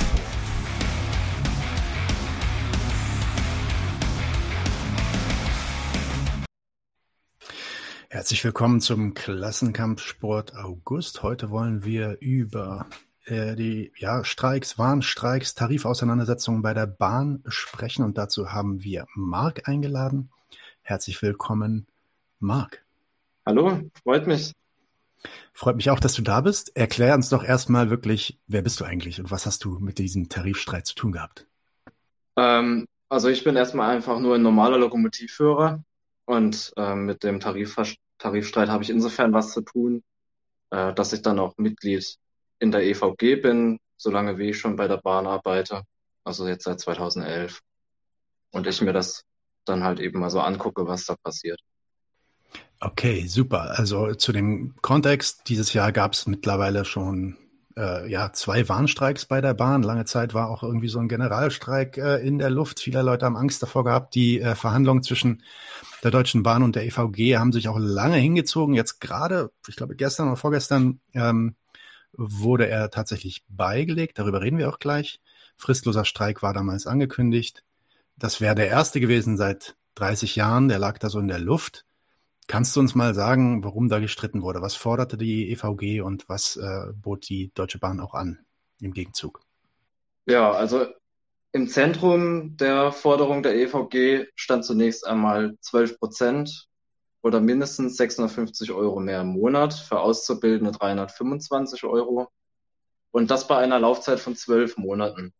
Und ähm, diese Forderung musste die EVG übrigens mit mehr als 50 Unternehmen verhandeln, also nicht nur mit der Deutschen Bahn. Und äh, ja, diesen Festbetrag hat sich die EVG dann in ihrer sogenannten Zukunftswerkstatt ausgedacht, mit der Begründung, dass das Brot ja für alle gleich teurer wird und man da den Wasserkopf nicht über Gebühr bezahlen wollte beim prozentualen Lohnplus. Und äh, ja, eine der ersten Gegenangebote der DB waren fünf Prozent in zwei Stufen und eine Inflationsausgleichsprämie von 2500 Euro. Und wie ist das dann denn nun ausgegangen? Weil ich glaube, gestern, vorgestern, äh, kannst du gleich selber vielleicht nochmal sagen, ähm, mhm. was da passiert ist und wie es ausgegangen ist, wann das passiert ist und so weiter. Genau, also die, diese Tarifrunde zieht sich ja jetzt schon seit Frühjahr hin. Und ähm, das war jetzt alles anderes als ereignislos. Es fanden zwei Warnstreiks statt, für die es übrigens kein Streikgeld gab. Es gab eine Klage der Deutschen Bahn gegen die EVG, um einen 50-stündigen Warnstreik abzuwenden, der angekündigt war. Und äh, ein schlichter Spruch und errungene Verhandlungsergebnisse mit den privaten Eisenbahnverkehrsunternehmen. Also die erste Phase verlief so, wie man es von Tarifrunden gewohnt ist. Angebote gegen Angebote, Empörung, Kundgebung, Warnstreiks. So, ganz interessant wurde es dann aber erst ähm, bei der besagten Klage der DB gegen die EVG. Und äh, leider liegen jetzt über die Entscheidung des Arbeitsgerichts Hessen noch keine öffentlich einsehbaren ähm, Begründungen vor. Die, äh, das Arbeitsgericht schlug jedenfalls beiden Konfliktparteien einen Vergleich zu, dem die EVG dann auch zugestimmt hat, weil sie die Chancen für den juristischen Fortgang dieser Auseinandersetzung für schlecht erachtete. Und ähm, das Arbeitsgericht, das vermittelte der EVG, dass Zweifel bestünde an der Rechtmäßigkeit des Streiks. Also nur mal zur Erinnerung, die DB trat an das Arbeitsgericht wegen Unverhältnismäßigkeit heran. Also wer, wenn nicht der Staat in, seiner, in der Form seiner, seiner Juristen entscheidet denn über dieses Maß? Und was soll sich so ein Maß überhaupt, an was soll sich so ein Maß überhaupt halten? Das ist eine gute Frage an der Stelle. Und die DB schlug der EVG dann ein Schlichtungsverfahren vor mit folgendem Angebot. Ab äh, Dezember 2023 200 Euro, ab August 24 nochmal 200 Euro, 2850 Euro Inflationsausgleichsprämie steuerfrei und das bei einer Laufzeit von 27 Monaten rückwirkend zum Frühjahr. Und äh, dann kam es ja zu diesem Schlichtungsverfahren, äh, bei welchem der ehemalige Verteidigungsminister, glaube ich, der äh, CDU-CSU, der Thomas de Maizière und äh, für die DB eine Juristin, die Heide Pfarr, ähm, äh, für die EVG, Verzeihung, die haben da zwei Wochen verhandelt. Und das Ergebnis, was dann bei rauskam, das war dann schon ein bisschen ernüchternd. Nämlich 410 Euro in zwei Stufen zu Dezember und August, 2850 Euro Inflationsausgleichsprämie bei einer Laufzeit von 25 Monaten. Also es wurden zwei Wochen für 10 Euro und zwei Monate weniger Laufzeit verhandelt. Also wie das bei den Mitgliedern dann ankam, das kann man sicher äh, dann auch denken. Und äh, ja, die EVG ihrerseits betonte, dass die Spaltung der Berufsgruppen abgewendet wurde die DB weigerte sich ursprünglich auch für alle von der EVG vertretenen Berufsgruppen und Geschäftsbereiche überhaupt zu verhandeln. Also beispielsweise weigerte die, sich die DB, die Güterverkehrssparte ähm, DB Cargo überhaupt erstmal in die Verhandlungen mit aufzunehmen. Und ähm, genau, aber die Bahn ließ sich dann auf einen Bahnmindestlohn von 13 Euro ein. Da muss man aber auch mal betonen, in welche Lage die Deutsche Bahn die EVG da gebracht hat wenn schon um den Mindestlohn gestritten werden muss, der vielfach noch unterschritten gewesen ist in den alten Tariftabellen. Also da wird der Gewerkschaft schon eine heftige Defensivhaltung aufgelegt. Und ähm, gleichzeitig wurde aber verkündet, dass Schlüsselberufe wie Zugbegleitpersonal, Fahrdienstleiter und Wartungspersonal in den Werkstätten am Ende der Laufzeit eine weitere kleinere Lohnerhöhung erhalten sollen. Lokomotivführer übrigens nicht. Und ja, so viel zur verhinderten Spaltung. Kompromisse machte die EVG dafür dann aber auch. Zum Beispiel die Erhöhung des Einstiegsalters für die Altersteilzeit von 59 auf 61 Jahre. Und ähm, ja, bei den allen zustehenden mindestens zwölf Ruhetagen im Jahr als freies, mindestens 60 Stunden langes Wochenende zählen nun auch, wenn sich der Beginn des freien Wochenendes, also infolge von Verspätung der letzten Fahrleistung um bis zu zwei Stunden verschiebt, also zum Beispiel selbst dann, wenn man nach Freitagnacht erst um zwei Uhr die Schicht beendet und dann noch lange nicht zu Hause ist, ja, dann wird dieser angeschnittene Tag trotzdem als vollwertiger Ruhetag ähm, abgegolten. Und früher zählte das dann halt eben als Nachtdienst frei. Und der Tag, der dadurch in verlustig gegangen ist, der musste hinten dran gehängt werden und dann ein anderes Wochenende. So, das ist jetzt gestrichen.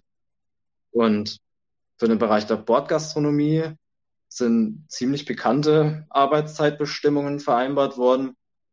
Bislang konnte da eine Schicht pro Kalenderwoche zwölf Stunden betragen. Und zwei Schichten gab es mit Genehmigung des Betriebsrats.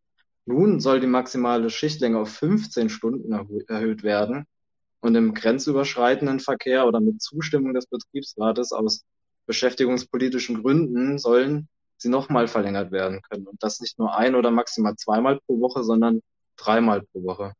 Und mit Zustimmung des Betriebsrates sollen die Beschäftigten dann sogar vier dieser Megaschichten machen können in der Woche. Und äh, ja, die Beschäftigten der regionalen Busgesellschaften der Deutschen Bahn müssen eine Stunde pro Woche mehr arbeiten. Das sind vier bis fünf Stunden im Monat oder sechs Tage im Jahr. Und das alles hat die Gewerkschaft selbstverständlich als einen Erfolg betitelt. Also mit den Kompromissen macht sie natürlich keine Währung, das ist klar. Und vor der Schlichtung gab die EVG aber noch ein interessantes Statement ab. Zitat, dass wir jetzt erst einmal nicht zum Streik aufrufen, sondern zu einer Schlichtung bereit sind, zeigt, dass wir im Interesse unserer Mitglieder, die dringend mehr Geld benötigen, einen baldigen Abschluss anstreben. Das Ergebnis muss nun endlich überzeugen, sonst wird das nichts. Was möglich ist, haben die nicht bundeseigenen Eisenbahnen deutlich gemacht. Hier haben wir mittlerweile mit mehr als zehn Eisenbahnunternehmen Tarifabschlüsse erzielt, die eine Lohnerhöhung von 420 Euro bei einer Laufzeit von 21 Monaten vorsehen. Zitat Ende. Also die Bereitschaft, sich von einer ähm, externen Kommission ein Verhandlungsergebnis vorlegen zu lassen, das die Tarifrunde möglichst schnell beenden solle, ist im Interesse unserer Mitglieder, weil die Zeit und die knappe Kasse der Leute drängelt und ist die tendenziöse Haltung nun ein Resultat von objektiven Schranken oder von fehlendem Willen der EVG? Ähm, aber dazu möchte ich später noch ein paar Sachen sagen. Ähm, genau, ja, das ist eine gute Überleitung. Dann noch so ein paar Äußerungen zu dem abgeschlossenen Ergebnis der nicht bundeseigenen Eisenbahn. Also da hat die, hat die EVG mit Transdev verhandelt. Das ist so ein Verband mehrerer privater Eisenbahnen. Und äh, diese Verhandlungen ergaben 420 Euro mehr, 1400 Euro Inflationsausgleichsprämie bei einer Laufzeit eben von 21 Monaten. Die EVG gab dann bekannt, dass sich die DB daran ein Beispiel nehmen könnte. Ja, einfacher kann man es der DB dann halt auch nicht machen, dass sie ja Angebot für völlig in Ordnung hielt, als sie eine wesentlich höhere Inflationsausgleichsprämie anbot und fast den gleichen Geldbetrag für dauerhafte Lohnerhöhung und das dann in der Presse dementsprechend ähm, ja die die Empörung der EVG dementsprechend zerfleischt hat. Und ja, das Ergebnis der Schlichtung liegt ja dann äh, ja, das war dann am 28.08., also jetzt am Montag, genau, der Ende dieser Urabstimmung. Und äh, die, währenddessen betonte die EVG ihr gewünschtes Ja zum Schlichtungsergebnis, also hat dieses Ergebnis den Mitgliedern zur Annahme nahegelegt und hat sich dann auch dazu hinreißen lassen, mit einer Drohung gegen die eigenen Mitglieder vorzugehen, indem sie halt gesagt haben, wenn eine 75-prozentige Ablehnung des Schlichtungsergebnisses zustande kommt, dann gehen alle bisherigen Ergebnisse der Verhandlungen flöten. Aber eine Begründung für diese Unterstellung gab es nicht, noch keine öffentliche Einsicht in, die, in das 140 Seiten starke Dokument ähm, ja, über den Berg an Kompromissen, der da eingegangen worden ist und nur weniges bekannt geworden ist bislang. Äh, ja, erfreulich ist hingegen gewesen, dass sich mehrere Betriebsgruppen und die Gewerkschaftsjugend zunächst der äh, Empfehlung der Annahme seitens der Gewerkschaftsführung kritisch geäußert haben und sich für ein Nein zum Schlichterspruch stark machen. Und äh, genau, aber wie bereits bekannt, am Montag kam dann das Ergebnis raus und dann haben 52,3 Prozent der abgestimmten Mitglieder für die Annahme des Schlichtungsergebnisses gestimmt. So, ja, also die, die, die Enttäuschung ist da groß.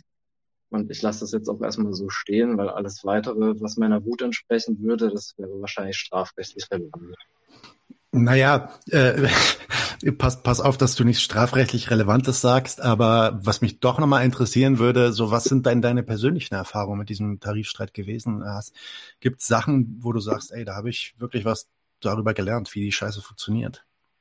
Ja, schon. Also mh, bestätigt gesehen habe ich zunächst mal die Streikbereitschaft der Mitglieder, jedenfalls in meinem Umfeld. Und ähm, diese Unzufriedenheit mit dem Arbeitgeber und der Gewerkschaft EVG im Hinblick darauf, dass sich beispielsweise die GDL, also die Gewerkschaft Deutscher Lokomotivführer, ähm, sich den ein oder anderen Streik traute. Das, das geht ja schon eine ganze Weile. Und mehr als in den vorherigen Tarifrunden wurde sich aber eben über diese Tarifpolitik unterhalten. Ähm, intensiver über die Unzufriedenheiten im Betrieb und mit der Gewerkschaft ausgetauscht und äh, ja immerzu die Streikbereitschaft betonen. Die Leute wollten das also. Aber dieser Ohnmacht der Mitglieder, die ja von ihrer Gewerkschaftsführung abhängen, da konnte jedoch nicht mehr als mit Dampfablassen begegnet werden. Und ähm, ja, die Gewerkschaft hat das ja dann noch, noch mal selbst inszeniert, wie man es halt so kennt auf ihren Kundgebungen während der Warnstreiks und so. Ähm, ja, Dampfablassen, ja, pressewirksame Zeichen, immer gerne, starke Worte setzen, aber verhandeln tun halt eben die Profis und das Ergebnis haben dann alle zu fressen. Und gelernt habe ich da viel über das Wesen einer deutschen Gewerkschaft und über die Ohnmacht der Arbeitenden ja, gegenüber ihrem Arbeitgeber und ihren Arbeitervertretern und wie diese halt mit ihren Mitgliedern halt umgehen. Mach, machen wir das vielleicht nochmal ein bisschen, nochmal einen Tick abstrakter oder genereller, sagen wir vielleicht nicht abstrakter. Ähm, und zwar wird ja vor allem von Linken sehr, sehr oft gesagt, dass Gewerkschaften quasi die Brutstätte für neue Antikapitalisten, für Kommunisten sei. Dort wird die revolutionäre Erfahrung gemacht, die notwendig ist für dieses Bewusstsein. Ja, also durch die Erfahrung im Tarifstreit würden die Leute mit den realen Widersprüchen der Lohnarbeit konfrontiert. Auf einmal sehen sie, was sie vorher nicht wussten, nämlich, dass sie da ausgebeutet werden. Ähm, daher sei es für Linke so wichtig, in, in, diese Gewerkschaften hineinzugehen und dort mitzukämpfen und dort zu agitieren. Wie siehst du das denn nach deinen Erfahrungen mit der EVG jetzt? Was äh, ist da dran an dieser Erzählung? Ähm, also zunächst muss ich die Frage ein bisschen zurückstellen, weil dass die Leute mit den realen Widersprüchen der Lohnarbeit konfrontiert werden, dafür braucht es ja erstmal keine Gewerkschaft, weil die Leute, die sind ja nicht blöd die merken das schon selbst und bringen es durch ihre Wut jederzeit zum Ausdruck. Und für die Erklärung dieser Widersprüche braucht es auch keine Gewerkschaft. Wichtig ist zunächst, welche Schlüsse aus den Erfahrungen des Arbeitsalltags gezogen werden. Und ähm, bevor ich auf diese Praxisfrage so ein bisschen eingehe, möchte ich erstmal noch so ein paar Takte zum Grund und Zweck von Gewerkschaften sagen. Weil mir ist natürlich jetzt klar, dass das ein riesiges Thema ist und das kann ich jetzt nur ganz oberflächlich anschneiden.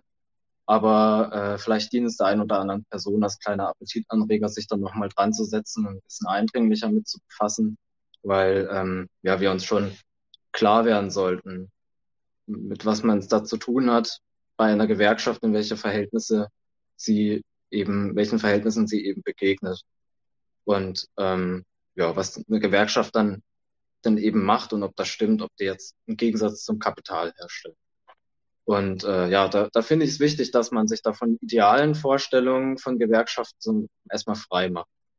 Also der Grund für Gewerkschaften ist ja zum einen, dass man von dem Lohn nicht richtig leben kann. Und der reicht in den meisten Fällen ja nicht aus. Zum anderen ist es die Erkenntnis, dass man als einzelner Arbeiter den Maßgaben der Arbeitgeber erstmal völlig ausgeliefert ist. Und der Zweck von Gewerkschaften ist es, mit diesen Verhältnissen einer kapitalistischen Ausbeutung zurechtzukommen. Und dieser Zweck des Zurechtkommens, der passt eigentlich nicht wirklich äh, zu dem Grund, für den es Gewerkschaften gibt. Also sieht man sich das an, was es eben bedeutet, dass die Löhne eine leidige Unkost sind für den Arbeitgeber, der also nicht bezahlt, damit man davon leben kann, sondern dafür, dass die Arbeit geleistet wird und das für so wenig wie möglich Bezahlung bei größtmöglicher Arbeitszeit. Da bekommt man, da kommt man eigentlich zu dem Schluss, dass der ganze Scheiß vernünftigerweise abgeschafft wird. Und aus dem Schluss heraus sind Gewerkschaften ja auch mal gegründet worden. Doch die haben ja recht schnell eben diese Wendung gemacht, die ja bis heute gilt. Nämlich wir benutzen das Ausbeutungsinteresse unserer Ausbeuter, um uns besser zu stellen. Und das ist also eine Unterordnung unter die herrschenden Verhältnisse, wenn Sie das sagen. Und die Erwerbsquelle der Lohnarbeiter eben auch funktionieren muss. Und diese Unterordnung, die ist halt, die hat immer wiederkehrende Reallohnverluste zum Resultat. Und es wird kein Gegensatz zu den Kapitalisten, also den Unternehmern aufgemacht, sondern der Standpunkt vertreten, dass man da mal genauer hinschauen muss, wie die Steigerung des Profits stattfindet. Also es geht um eine Korrektur der Bedingungen, zu denen Arbeit verrichtet wird. Und denn das Ziel ist ja unverrückbar für eine Gewerkschaft, weiterarbeiten, aber nur für mehr Geld und weniger Schikanen und das Mittel nicht arbeiten, damit die andere Seite sieht, wie sehr sie einen braucht. Doof dabei ist nur, dass die Arbeiterseite die Kapitalseite ja viel mehr braucht als umgekehrt. Also die Bereitschaft zur Arbeit fürs eigene Überleben tritt gegen die Bedingungen zur Anwendung dieser Arbeit an. Und da sieht man, da steht auch per Gesetz, also per Rechtsetzung des Privateigentums, auf der einen Seite Besitzer von Fabriken und auf der anderen Seite Besitzer von Arbeitskraft. Schon ein Gefälle fest dadurch, dass zwei gegensätzliche Interessen, die aber voneinander abhängen, mit der Behandlung als gleiche Rechtssubjekte gegenübergestellt werden. Nur dass der Arbeiter von seiner Arbeit leben muss und das Kapital sich im Zweifel einen anderen Arbeiter suchen kann. Und grundsätzlich ähm, funktioniert diese widersprüchliche und mit Bedingungen versehene Parteinahme für die Interessen des Kapitals so. Es ist zunächst erstmal äh, ein Bejahen des Leistungs- und Erfolgsprinzips, das der Kapitalist für seinen Geschäftsgang erfordert. Dafür ist die Gewerkschaft um die Friedfertigkeit seiner Arbeiter bemüht. Ein Streik, wie immer zu betonen, das letzte Mittel, das sagen sie ja alle. Und die Unterbrechung der Reichtumsmehrung eben der Unternehmer ist der Gewerkschaft keine Angelegenheit, die sie ähm, ja, die sie offensiv betreiben möchte, sondern da, da die Quelle des Lebensunterhalts der Arbeiter von dieser Reichtumsmehrung ja abhängt. Also da ist das richtige Maß zu finden. Und das misst sich eben wie auch die Höhe der Lohnforderungen an den Bilanzen der Unternehmen. Und da erkennt man auch schon den Widerspruch, in den eine Gewerkschaft hineinmanövriert wird. Es soll was für die Arbeitenden erstritten werden, aber eben nur ohne dass das Geschäft der Kapitalisten über Gebühr zu schädigen. Und sie gestehen sich diese begrenzte Tauglichkeit ihrer Ergebnisse ein, betonen währenddessen aber trotzdem immer zu, dass es ohne sie nicht geht. Also ohne die Gewerkschaft nicht mal die unbefriedigenden Bedingungen zu haben sind. Und äh, gleichzeitig fürchten sie sich aber regelrecht vor ihrer Macht, die sie haben. Also wenn man mal auf die Mitgliederzahlen schaut, die IG Metall, der 2,1 Millionen Mitglieder, der Verdi hat 1,8 Millionen Mitglieder, die EVG immerhin stattliche 184.000.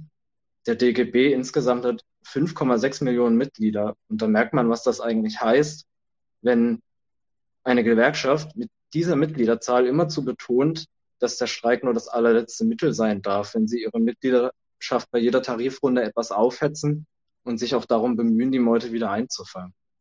Und ähm, ja, eine große Errungenschaft der Gewerkschaften ist ja der Tarifvertrag.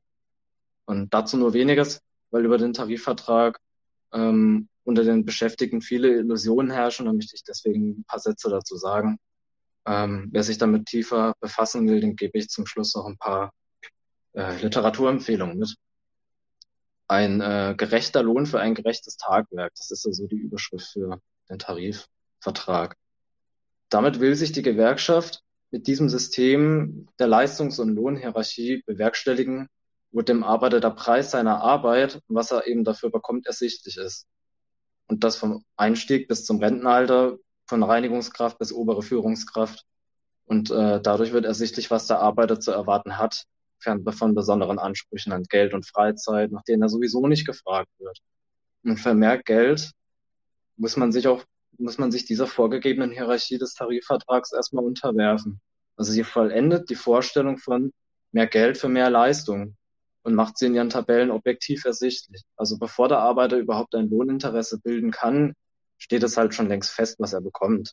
Und ähm, da, äh, dass die Gewerkschaft, äh, das ist für, für die Gewerkschaft das Gerechtigkeitsideal. Also nicht den Unterschieden der vielfältigen Arbeit, die in der Lohntabelle abgebildet sind, erteilt die Gewerkschaft eine Kritik, sondern der Gewerkschaft leuchtet es einfach ein, dass es niedere und höhere Arbeiten gibt, die entsprechend anders, anderes für den Arbeitgeber leisten und ähm, daher leistungsgemäß bezahlt werden sollten.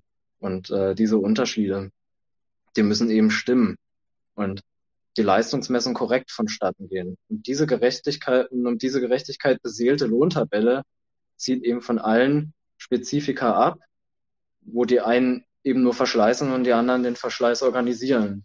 Also Verantwortung tragen, wie es dann heißt. Und ähm, ja, die Gewerkschaft kommt, die kommt, äh, lässt über auf die auf die verlogene Begründung des Kapitals nichts kommen, also dass weniger austauschbare Kräfte höher bezahlt und leicht austauschbare Kräfte weniger bezahlt werden müssen. Das ist für die ganz normal. Will heißen, ähm, also Tätigkeiten, die dem Kapitalisten bei der Vermehrung seines Gewinns dienlicher sind, die bezahlt er höher, Führungskräfte, Manager und so weiter. Und die anderen Arbeiten, für die es wesentlich mehr verfügbare Arbeitskräfte gibt, die bezahlt der Kapitalist eben nur so wenig wie möglich. Und wahr daran ist erstmal nur eines. Die vielfältigen Differenzierungen des Lohnniveaus, die resultieren alleine aus dem, was das Kapital sich den rentablen Einsatz seiner Arbeitskräfte kosten lassen muss. Und die Gewerkschaft nimmt dem Kapital diesen Aufwand der Differenzierung peinlich genau ab. Und bei diesen vom Kapital vorgegebenen Notwendigkeiten will die Gewerkschaft eine Korrektur vornehmen und wahrt damit den Schein ihrer Gerechtigkeit. Also die Unternehmer, die machen klar, dass ihre Interessen um ein erfolgreiches Geschäft mit dem, mit den Anliegen der Beschäftigten unvereinbar ist. Und die Gewerkschaft hingegen, die besteht allerdings auf diese Vereinbarkeit und ist zu Opfern bereit, die ich in den letzten Erläuterungen so ein bisschen angeschnitten habe. Und ähm, diese resultierenden Opfer, die die Gewerkschaft für das Erreichen ihrer Ziele eingeht, sind ein Rahmen, über dessen man sich klar sein sollte, sucht man in einer Gewerkschaft ein Betätigungsfeld. Den Widerspruch der abhängigen Rolle der Arbeitenden vom Erfolg der Anwendung dieser Rolle seitens des Kapitals wird kein Gewerkschafter los. Und ja, eine große Schranke, die dabei auch noch zum Tragen kommt, ist ja dann auch nur noch das Streikrecht selbst. Denn es sieht vor, das Streikrecht, das erstmal nur da um, um, um, ja, um den Lohn gestritten wird und nicht um politische Forderungen. Und dieser Streit um mehr Lohn, der darf eben auch nur in den Bahnen stattfinden, wie das Geschäftsinteresse des Kapitals nicht wesentlich beschädigt wird. Und auf dem Feld der Eisenbahn gibt es ja tatsächlich ein ganz prominentes Beispiel dafür. Für diese Unterbindung der Geschäftsschädigung, das ist ja das Tarifeinheitsgesetz. Also da lohnt es sich wirklich mal, äh, sich damit ein bisschen zu beschäftigen. Ähm, nur ganz kurz dazu. Unterbunden werden sollte da der Streit mehrerer Tarifparteien in einer Branche. Und äh, die GDL war ja prominent eben für diese Auseinandersetzung. Äh, als eine Spartengewerkschaft für die Lokomotivführer hatten die mal die Tarifpartnerschaft mit den Vorgängerorganisationen der EVG verlassen und entsagten sich also so ein Stück weit der Verantwortung um die Pflege des Geschäftsinteresses der Deutschen Bahn und fügte ihr mit mehreren teilweise langen Streiks sehr große Schäden zu. Und den Forderungen, die die GDL hatte, kam man zum einen nicht wesentlich entgegen, zwang die GDL zum Einlenken mit diversen Drohungen und zum anderen scheute sich die DB natürlich nicht davor, rechtliche Mittel einzuschalten und auf Unverhältnismäßigkeit zu plädieren. Und so ist das jetzt auch bei der EVG in dieser Tarifrunde auch passiert. Also der Staat gab, gab dem Interesse des Kapitals um Sorge volkswirtschaftlichen Schadens, um den sich ja Gewerkschaften ebenso zu sorgen hätten, was die meisten DGB-Gewerkschaften noch einhalten, da gab er dem Recht. Okay, danke, äh, danke für diese Ausführungen. Äh, kurz und knapp, aber wirklich ähm, sehr, sehr wichtige, super gute Zusammenfassung. Jetzt würde ich trotzdem nochmal zurück ähm, zu meiner Frage, die du ja ein bisschen zurückgestellt hast. Ja, was können denn dann jetzt die Linken erreichen in dieser Gewerkschaft? Wie, wie, wie stellt man sich denn dazu als jemand, der, ja, weiß nicht, die kommunistische Agitation zum Zweck hat? Ja, also die Sachen, die ich jetzt genannt habe, das sind ja erstmal schon sachliche Schranken für die Lohnforderungen.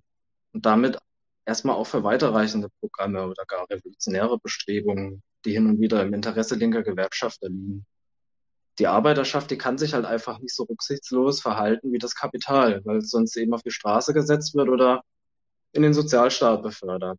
Also es ist ein heikles Unterfangen, mit einer Gewerkschaft so etwas Wesensfremdes zu machen, denn man macht dieses Unterfangen ja nur sowieso so lange, bis man rausgeschmissen wird. So eine Diskussion darum ist recht unproduktiv. Ich will jetzt nicht sagen, dass das gänzlich unmöglich ist. Es gibt ja in einigen Gewerkschaften so Exoten, die da irgendwelche marxistischen Bildungsangebote anbieten, aber das juckt die Gewerkschaft halt auch einfach nicht. Also solange sich daraus jetzt keine riesige Opposition bildet, ist das den wurscht. Ähm, aber ob das dann einem reicht, das ähm, sei mal dahingestellt. Also der, der Kampf der Gewerkschaften, der reduziert sich jetzt erstmal nur auf die Höhe der Löhne. Und der Erfolg dafür misst sich zwar auch an der Kampfbereitschaft der Gewerkschaften, findet aber eben seine Endstation bei den Notwendigkeiten zur Sicherung der Abhängigkeiten, welche, welchen die Lohnarbeitenden eben unterworfen sind. Will heißen, jedes Tarifergebnis hat die Macht des Kapitals über die Produktion zum Resultat und seine erneute Bedingungen. Und jedes Unterfangen, was darüber hinausgeht, das passt zum einen nicht zu den eingerichteten Verhältnissen und auch nicht zum Stand des Klassenbewusstseins der Arbeitenden. Dafür kann man allerdings schon was tun. Das, was nötig ist, um dauerhaft bestehende Leiden der Arbeitenden überhaupt die Notwendigkeit für seinen Lebensunterhalt kämpfen zu müssen. Man muss das ja manchmal wirklich betonen, weil es vielen so selbstverständlich geworden ist. Das zu beseitigen, da ist es, ist es geboten, die Art der Produktion erstmal gänzlich in Frage zu stellen. Also es braucht Leute mit der Überzeugung, dass sie ihre Erwerbsquelle im Kapitalismus ablehnen. So, und die erstmal zu bilden. Da muss man sich dann überlegen, ob die Gewerkschaft dafür das richtige Mittel ist. Und ja, das habe ich jetzt versucht mit meinen Erläuterungen ein bisschen zu beantworten. Und ähm, genau, ähm, wer sich für die nähere Befassung äh, mit diesen Themen wie jetzt den Paris-Vertrag interessiert oder was das eigentlich heißt, wenn äh, der Vorsitzende einer Gewerkschaft im Aufsichtsrat eines Unternehmens sitzt, dass er ja mit radikalen Worten beschießt bei jeder Tarifrunde, was ein Betriebsrat ist und was die Mitbestimmung für einen Zweck hat. Ähm, dem sei der Artikel im Gegenstandpunkt der DGB sechs Jahrzehnte Dienstleistung an der nationalen Arbeit empfohlen und außerdem die Lohnfrage einst und heute, das sind zwei Teile, und auf die Bahn bezogen Tarifkampf, Tarif, Tarifabschluss bei der Bahn. Da geht es auch nochmal ums Tarifeinheitsgesetz. Das kann ich nur zum Nachlesen und Vertiefen der Dinge, die ich genannt habe, nochmal empfehlen.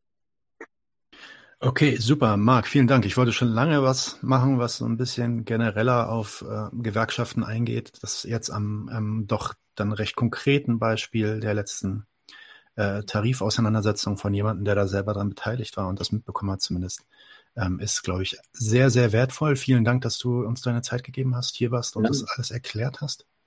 Ähm, und hoffentlich bald mal wieder hier zu Besuch bei uns, Marc. Lass es dir gut gehen. Okay. Macht's Bis gut. bald. Ciao. Leute, Leute, wir brauchen eure Hilfe. Wenn euch dieses Video gefallen hat, klickt auf Like, abonniert den Kanal und vergesst nicht das Glöckchen zu drücken, damit ihr benachrichtigt werdet, wenn wir neuen Content droppen. Außerdem solltet ihr uns überall folgen, wo wir verfügbar sind. Das ist Facebook, Instagram, Twitter und Twitch. Und wenn wir irgendwelche Ankündigungen machen oder Posts, dann shared, was das Zeug hält. Gebt uns all eure Liebe. Wir haben mittlerweile ziemlich signifikante Kosten. Wenn ihr es euch irgendwie leisten könnt, unterstützt uns doch auf Patreon. Dann kommt ihr auch in den Genuss verschiedener Vorteile, wie zum Beispiel Zugang zu unserer Discord-Community oder Zugang zu den ultrageheimen Patreon-Episoden, die wir dort posten. Außerdem könnt ihr uns natürlich auch über PayPal mal Spenden zukommen lassen. Außerdem haben wir mittlerweile einen eigenen Online-Shop. Das heißt, wenn ihr euch immer noch fragt, was ihr euren Lieben zu Weihnachten, Ostern oder sonst wie schenken könnt, geht dorthin und kauft duftes Merch. Alle Links dazu hier in der Beschreibung oder auch auf unserer Webseite 99 zu 1.de. Vielen Dank fürs Dabeisein, danke für die Unterstützung und wir sehen uns in diesem Theater.